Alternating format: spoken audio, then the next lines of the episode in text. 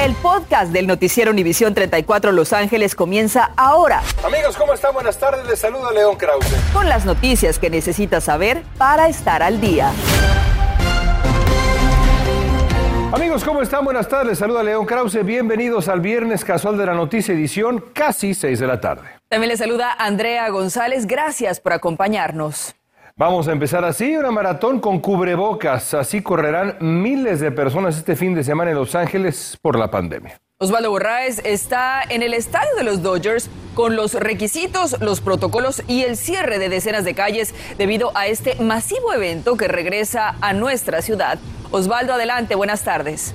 Andrea León es obviamente un día de mucha celebración. Nosotros nos encontramos aquí donde muchas de las personas que ustedes acaban de mencionar están ingresando para, obviamente, la inscripción a la maratón. Van a tener que presentar su certificado de vacuna contra COVID-19 y, por supuesto, que van a recibir el ahínco y el apoyo de toda la ciudad de Los Ángeles. Una maratón que claramente eh, tiene un significado muy especial. 13 mil corredores este año, la del año pasado, 26 mil.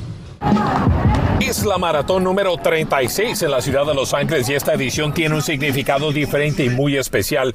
Después de casi dos años cumplidos de COVID-19, Wendy Talles estuvo preparando, entrenando y está lista para hacerlo. Estoy haciendo esto porque tengo, um, era mi sueño desde que estaba chiquita. Antes de inscribirse tuvo que mostrar su certificado de inoculación contra el COVID-19. Voy a tratar de distanciarme con lo mucho que yo pueda. Hablé con David Ortiz del Departamento de Bomberos de la ciudad de Los Ángeles sobre los parámetros de salud y lo que estarán haciendo para ayudar a los corredores en toda la maratón y de qué manera urgen ellos que se preparen. Múltiples agencias de varias jurisdicciones que incluyen servicios médicos de emergencia, policía y servicios de bomberos, estamos trabajando en conjunto para seguridad, la seguridad pública de todos aquellos que estarán disfrutando el maratón de Los Ángeles el día domingo. Estamos nosotros trabajando en conjunto, asegurando que las comunicaciones, los planes y nuestra respuesta sea adecuada para cualquier tipo de emergencia. Debido a la maratón habrá un impacto sobre la ciudad de Los Ángeles en lo que al tráfico y las calles cerradas se refiere. Se urge a los conductores que tomen precauciones.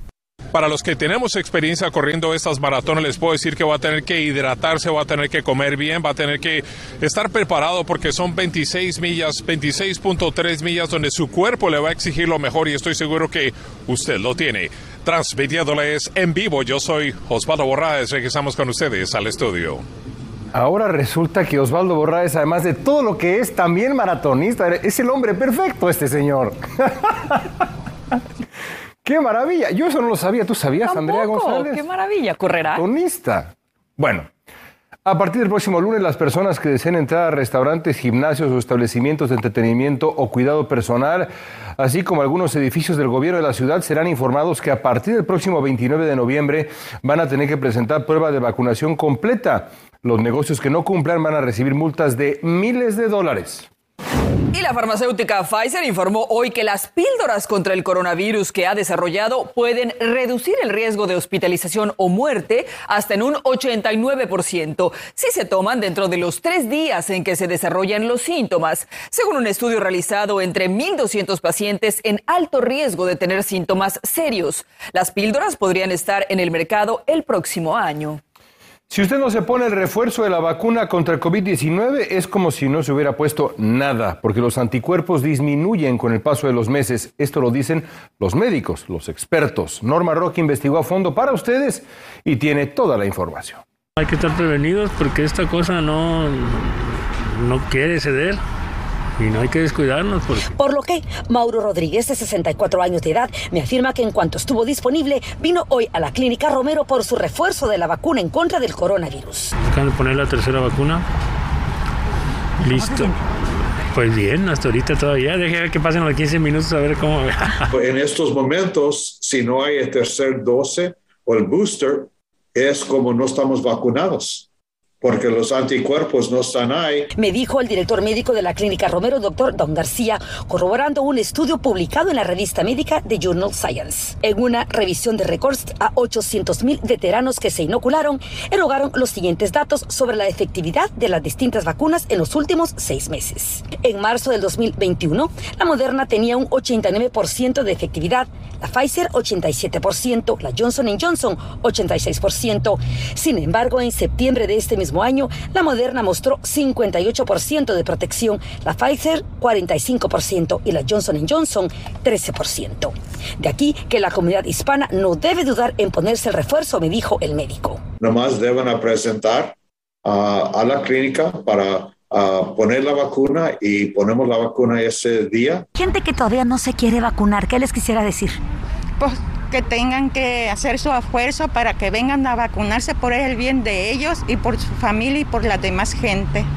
Aquí en la clínica Romero del Alvarado me dijeron que tienen la capacidad para inocular a por lo menos 300 personas, mucho más al día, aquí y en la del este de Los Ángeles. Para más información sobre las vacunas puede ir a myturn.ca.gov. Recuerde que no necesita cita. Regresamos al estudio. Gracias, Norma. Y si está pensando en viajar, lo más recomendable es que esté vacunado completamente. Primero para evitar riesgos y luego porque el gobierno federal requiere que presente prueba de vacunación o examen negativo de coronavirus. Actualmente no se permite la entrada a Estados Unidos de ciudadanos de unos 33 países, pero a partir del 8 de noviembre se abrirán las puertas a personas que estén completamente vacunadas y que presenten prueba negativa. La Navidad podría llegar sin juguetes para muchos niños. Se prevé que este año será algo difícil encontrar los que ya tienen en su lista. El 85% de los juguetes que se consumen en Estados Unidos son importados, mayormente de Asia, pero no se sabe si llegarán a las tiendas debido a la crisis en los puertos. Además, los precios, pues ya sabemos, están realmente altos en eso y otras cosas. Y esto, los bancos de comida se han convertido para miles de familias en una especie de salvavidas. Centros comunitarios han visto que a raíz de la pandemia el número de solicitantes se ha duplicado, pero aún así los productos son abundantes y es una buena noticia. Mili Delgado nos tiene el reporte completo. Ya tenemos años haciéndolo y, pues cada día están llegando más y más y más gentes. La gente se va todas muy contenta su comida, ya tienen comida para una semana. A la semana regresan y volvemos a darles. José Salas es un inmigrante mexicano quien desde hace 11 años viene cumpliendo su sueño de ayudar a quienes más lo necesitan. Él es el propietario de Salas Sons Food, que es un banco de comida ubicado en el sur de Los Ángeles, una de las áreas más golpeadas por la pandemia. Los que nos estén viendo y necesiten que vengan para sacar todo y agarrar más y dar más. La pandemia del COVID-19 obligó a miles de familias a depender de los bancos de comida. Desde que comenzó la pandemia, este centro duplicó el número de solicitantes, beneficiando a más de 10 mil familias mensualmente. Me ayuda a no, tener que gastar lo poquito que me da el seguro social porque estoy deshabilitada. Astrid Rivera por primera vez llegó por asistencia alimentaria y se quedó sorprendida de lo que pudo obtener gratuitamente. Me entero que dan pampers, es una gran ayuda para mi bebé y para mí. Significa mucho porque ya nos ahorramos un poquito cada semana. El señor Salas cuenta con tres bodegas en las cuales se reciben grandes donaciones de diferentes compañías de alimentos. Por ello hace un llamado para que más personas o instituciones religiosas vengan y no se echen a perder los productos. Algunas gentes me llaman y me dicen, oiga, me da pena ir. Le digo, no tienes que tener pena. Pena es que te quedes con hambre. Este banco de comida está abierto de lunes a viernes desde las 8 de la mañana hasta las 3 de la tarde y la dirección está apareciendo en pantalla 1658 Nadu Street en la ciudad de Los Ángeles. Recuerde que es gratuito y también no hay ningún requisito, solo es el tener esa necesidad. Es todo mi reporte desde el sur de Los Ángeles. Soy Mili Delgado, continuamos con ustedes. Hacemos una pausa y en instantes, ante una escasez de trabajadores en California, se reporta un problema en la frontera de California y México. Le diremos de qué se trata. Además, son decenas de miles de personas viviendo en nuestras calles. ¿Hay forma de ayudarlos? ¿Cómo? Se lo diremos en la conclusión del laberinto de la indigencia. Además, en contacto deportivo, estamos en Las Vegas, Nevada. Aquí ya subió la báscula el Canelo Álvarez y Caleb Plan. Esto y mucho más en Deportes 34. Estás escuchando el podcast del noticiero Univisión 34 Los Ángeles.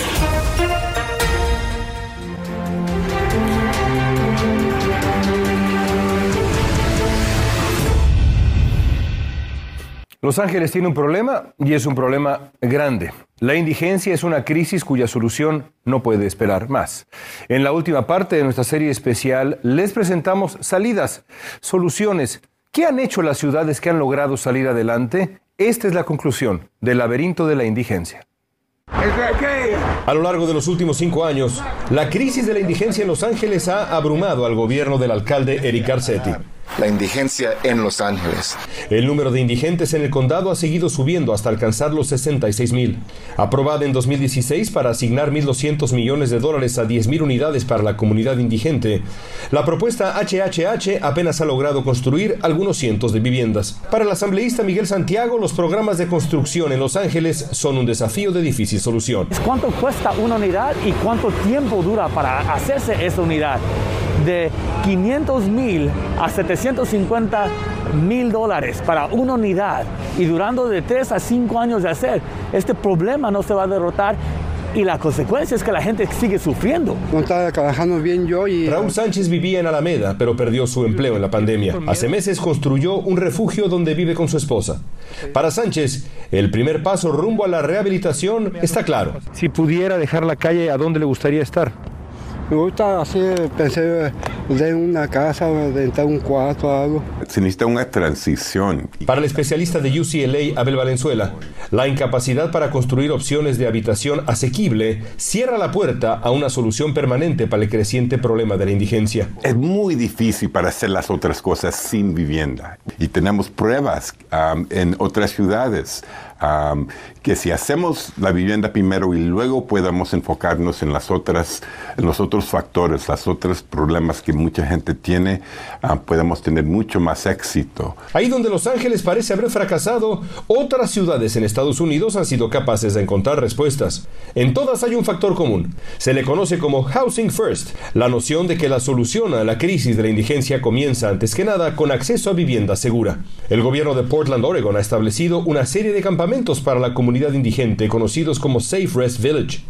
Hace algunos años, la ciudad de Salt Lake City, en Utah, también consiguió resultados al priorizar el acceso a vivienda. Houston, Texas, es un ejemplo en la batalla contra la indigencia. Desde el 2011, la ciudad ha construido miles de unidades para ofrecer un techo a quien no lo tiene. Ocho de cada diez personas que se han mudado a uno de esos espacios han logrado salir de la indigencia. La clave está en tener acceso a vivienda. El resto viene después. Muchos no pueden empezar con el trabajo de un día al otro. Hay una, se necesita una transición y quizás esa transición viene con vivienda, viene con un sueldo que te da el gobierno y quizás empiezas el trabajo part-time y luego a full time en, un mes o, dos meses, pero lo importante es una transición. ¿Para pagar la renta? El asambleísta Miguel Santiago representa al área de Skid Row. Santiago ha encabezado esfuerzos estatales para resolver el problema. La burocracia siempre ha sido un obstáculo. ¿Ha fracasado la alcaldía? ¿Ha fracasado el Concilio de Los Ángeles en este tema específico? Mira, la oportunidad aquí está de mejorar. Ya que se sabe el problema, uno puede mejorar la situación. Entonces, sí necesitamos que hacer el trabajo más rápido y ya que sabemos el problema, o como dicen, cuando uno va al doctor y te dice que tienes un gripe, pues vamos a arreglar el gripe. Ya sabemos, vamos a arreglarlo. Para encontrar una salida a largo plazo a la crisis de la indigencia en Los Ángeles, es evidente que el gobierno de la ciudad tiene que encontrar una solución a su tremenda carga burocrática que no hace más que paralizar la posibilidad de encontrar una salida auténtica. Lo que está en juego es la vida de miles de personas que solo buscan una oportunidad. Yo nomás estaba en la calle y... Andrés Linares hoy trabaja en el albergue de Mission en el centro de Los Ángeles, pero antes vivió en las calles. Hoy recuerda el momento en que recibió acceso a una vivienda como un momento transformacional. Fue básicamente como que estuviera en un sueño. Cada vez que abría la puerta, después de, llegar a la casa, sentía, me sentía como que, fue, como que fui un rey y nomás fue un cuartecito chiquito. No estaba agarrando algo en Beverly Hills o nada de eso. Fue un, un cuarto con un closet y es todo. ¿Cambió tu vida? Cambió completamente mi vida. Como Andrés Linares, hay miles de personas en Los Ángeles esperando una oportunidad para cambiar su vida. Solo una oportunidad. Si algo está claro, amigos, es que la comunidad indigente merece esa oportunidad de cambiar su vida de la que hablaba Andrés Linares ahí. Merecen que se les trate como seres humanos, merecen solidaridad y merecen que la ciudad en la que se encuentran les ayude a encontrar un camino hacia una vida estable, sana, plena. Este gobierno de Los Ángeles ha fracasado en su batalla contra la crisis de la indigencia, así es. Dentro de no mucho tiempo habrá un nuevo alcalde o alcaldesa. No hay duda de que la indigencia debe ser su prioridad. Para encontrar una salida duradera, deberá luchar contra la burocracia, la terquedad y la mezquindad. Tendrá que lograrlo por las decenas de miles de indigentes que duermen en nuestras calles, miles de ellos niños, y por el resto de nuestra comunidad. Es una crisis de todos y solo entre todos la vamos a solucionar. Y esperemos ver esas soluciones pronto. Gracias, León Krause. Ahora escuche esto, la falta de mano de obra en el país podría ser una razón por la que miles de personas están intentando cruzar la frontera de México con California, según el experto en inmigración Kevin Johnson de UC Davis. De septiembre del 2020 a septiembre del 2021 se han reportado más de 200 mil inmigrantes tratando de cruzar, quizá con la intención de llenar los puestos que están vacantes. Ya ocurrió el famoso pesaje antes de la pelea entre Canelo Álvarez y Caleb Plant. El Canelo busca hacer historia. Felipe Valenzuela está en Las Vegas para ustedes con esta cobertura y tiene todo de dos leyendas mexicanas del boxeo. Ven.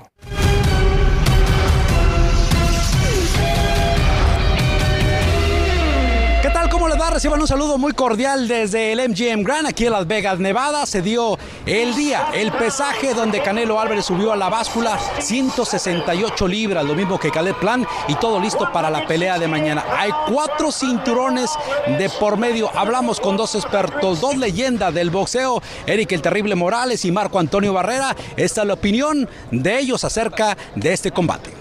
Fíjate que muy bien, Canelo viene ya, eh, aprendió a pasos agigantados, viene extraordinario. Yo creo que va a ser una pelea difícil los primeros tres rounds en lo que le haya porque es zurdo, es largo, pero Saúl Canelo Álvarez lo veo con la victoria, ¿qué será? Del 8 para abajo. yo creo que es una pelea difícil, complicada, porque Plant se me hace un gran boxeador, sabe moverse muy bien arriba del ring, sabe caminar, sabe eh, contragolpear y yo creo que le puede hacer la noche difícil. No creo que le gane, pero sí creo que lo va a entretener bastante. Bueno, pues así las cosas será hasta el día de mañana donde la gente va a regresar aquí el MGM Grand para ver esta gran pelea entre Canelo Álvarez y Caleb Plant. Sin más, regreso con ustedes al estudio. Seguramente va a ser un combate espectacular. Nos vemos. Hasta la próxima. Continuamos con el podcast del noticiero Univisión 34 Los Ángeles. Cuatro turistas estadounidenses resultaron heridos al darse una balacera entre dos bandas de vendedores de drogas, dejando dos delincuentes muertos en una playa del Caribe mexicano. Esto ocurrió ayer frente al Resort Azul Beach y el hotel Hyatt Siva Rivera, cerca de Cancún. Según la policía local, un turista americano fue herido por una bala perdida. Fue hospitalizado y su salud es estable. Otros tres resultaron con heridas menores al buscar refugio. A las 11 en pocas horas usted tendrá que regresar su reloj una hora y a pesar de que dormirá una hora más, expertos dicen porque hay que estar eh, pendientes de otros daños físicos y mentales que provoca el cambio en miles de personas. Y mucho cuidado, si usted está buscando trabajo, autoridades le advierten sobre empresas fantasma que en vez de dar empleo le roban información e identidad. Con eso y mucho más lo esperamos aquí en punto de las 11 y yo estoy muy contento, también debo decir, porque el Barcelona, esto te va a importar mucho, Andrea, ha nombrado a Xavi Hernández, como tú me dijiste que iba a ocurrir, el gran Xavi. ¿Sí? Andrea. Sí, sí. Como técnico del equipo. Qué maravilla. Bueno, pues eh, seguramente lo comentaremos ampliamente a las 11, así como el, el horario de invierno que ya se aproxima y que, pues, si nos sacude a todos es inevitable. Definitivamente. Andrea tenía razón sobre Xavi, Yara quería otro técnico, ni modo Yara, ganó Xavi. Andrea es la experta. Nos vemos a las 11. Gracias por acompañarnos, buenas tardes.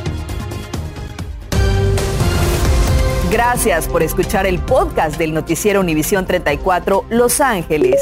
Puedes descubrir otros podcasts de Univisión en la aplicación de Euforia o en univision.com diagonal podcasts.